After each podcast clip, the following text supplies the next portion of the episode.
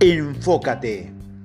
Uno de los hábitos más importantes para mejorar tu productividad es la capacidad de concentración. Cuando estás enfocado, sacas adelante más trabajo que cualquier otro día en que haces varias cosas a la vez. No sé a quién se le ha ocurrido la teoría de que la multitarea es buena para tu productividad, pero es una gran mentira. Hazme un favor y deja de realizar múltiples tareas a la vez, ahora mismo. No estás ganando tiempo, en realidad estás perdiendo el tiempo pasado de una tarea a otra. Es mucho mejor hacer una sola cosa a la vez.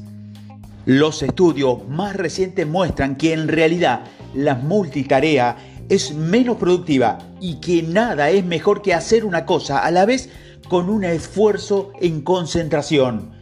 Incluso algunos estudios sugieren que la multitarea en realidad te hace más lento y cuidado ahora, más tonto.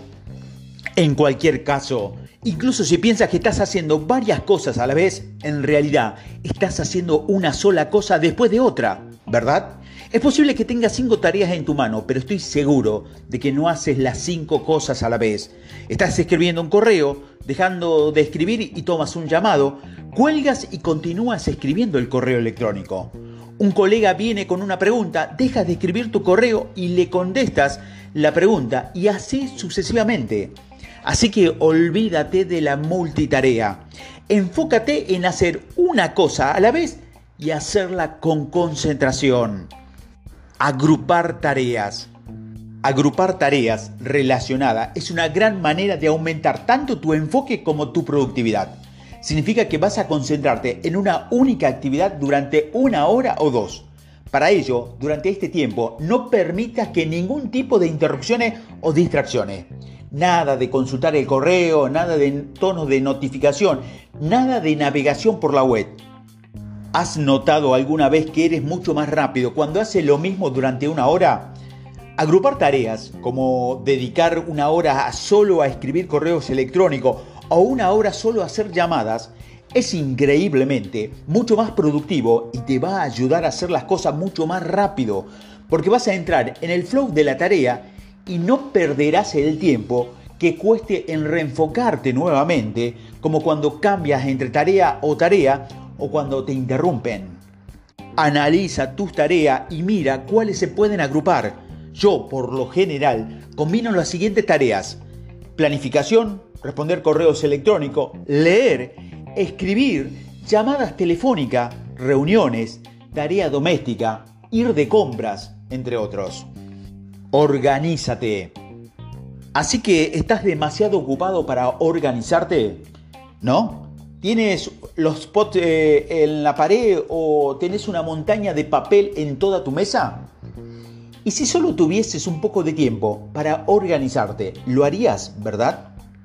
Siento ser el que lo diga, pero no es que estés demasiado ocupado para organizarte. Estás tan ocupado porque no estás organizado.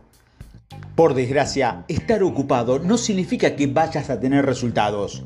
Además, el que tiene la mesa más desordenada en la oficina rara vez es el que más trabaja. Los estudios dicen que los ejecutivos de hoy en día gastan entre el 30 y el 50% de su tiempo removiendo papeles en busca del documento que necesitan. Da miedo, ¿verdad? Solo hay una solución, organizarse. Ganarás una hora por cada cinco minutos dedicado a organizarte. Por lo tanto, mi abrumado trabajador sigue con la escucha y prueba estos pequeños consejos, ya que puedes cambiar tu vida. He estado en esta situación y te di la vuelta usando los pequeños trucos que verás a continuación. Pásate los primeros 15 minutos de tu jornada laboral estableciendo prioridades sobre lo que tienes que hacer. Pasa una hora semanal organizando y archivando papeles. Si hay alguno que pueda hacer en menos de 5 minutos, hazlo. Si tardas más, ponlo en tu lista de tareas. Pasa 15 minutos al día tirando papeles y limpiando tu mesa. Realmente, tira todo lo que no necesitas. Pasa los últimos 15 minutos de tu día laboral revisando tus tareas para el siguiente día. ¿Qué es importante? ¿Qué es urgente? Ordena tu buzón de correos electrónico y borra correos antiguos que ya no necesitas. Si no estás seguro, imprime el correo electrónico para tranquilizar tu conciencia y archivarlo. Un informático me ha dicho que borrar tus antiguos correos no solo te hace sentir mejor, también te ahorra dinero a ti y a tu empresa, porque cientos o miles de correos apilados en tu buzón de entrada gastan mucho más energía, lo que se traduce en costos de electricidad mucho más altos. No aceptes tareas nuevas mientras no tengas el control de las actuales.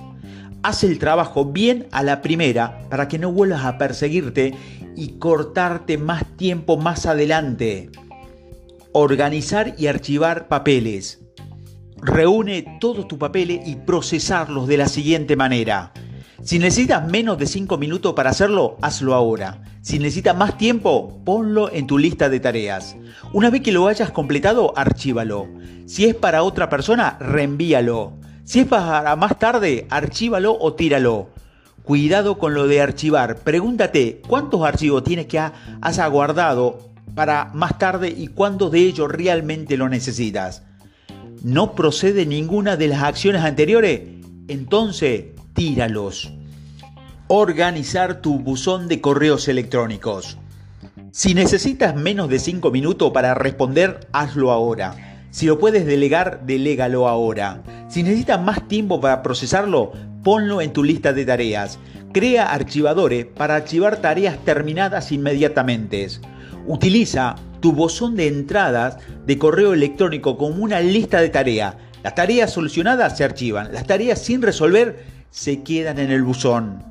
Si no lo necesitas en el futuro, bórralo. Dale de baja en cada newsletter que no sea necesaria, excepto de las mías, por supuesto, claro.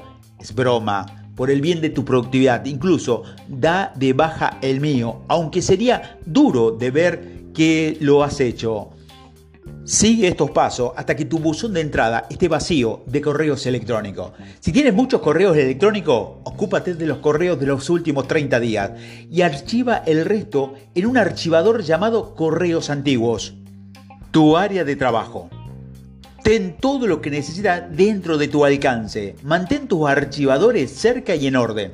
Mantén la superficie de trabajo vacía y limpia. Mantén las cosas que necesitas cerca y en buenas condiciones. Pon las cosas que no necesitas a menudo en un cajón. Ten bandejas de trabajo, entrante, saliente, pendiente. También pon orden en tu cabeza. Escribe tus pensamientos e ideas. Tómate el tiempo para organizar tu lugar de trabajo todas las semanas. Recuerda, si pierdes 5 minutos por día buscando cosas, la suma asciende a 30 horas por año. 30 horas. Tener o no tener estas horas es una gran diferencia. Pon orden, punto. Si no lo utilizas, sobra, y lo que sobra se ha de ir. Está todo relacionado con tu energía, tanto en tu trabajo como en tu casa. Tener demasiadas cosas que no utiliza te quita energía. Si tienes menos energía, eres cada vez menos productivo. Así que empieza a poner orden en tu vida. Mira, es fácil. Puedes empezar por poner tu armario en orden y aquí te dejo algunos trucos. Si no te lo has puesto en un año, probablemente no te lo pondrás nunca más. Si piensas, esto en algún día me será útil o me recuerda a los buenos tiempos, fue, ya no va más.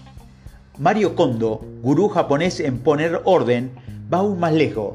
Si no irradia alegría, tíralo. Cuando pongo orden, suelo regalar las cosas me hace sentir mejor y de alguna manera creo la vida, Dios, el universo, me recompensa por ello. Una vez que hayas terminado con el armario, sigue con toda la habitación. Más tarde pasa a la sala de estar, limpia el garaje, completado con la limpieza del resto de tu hogar y de tu oficina.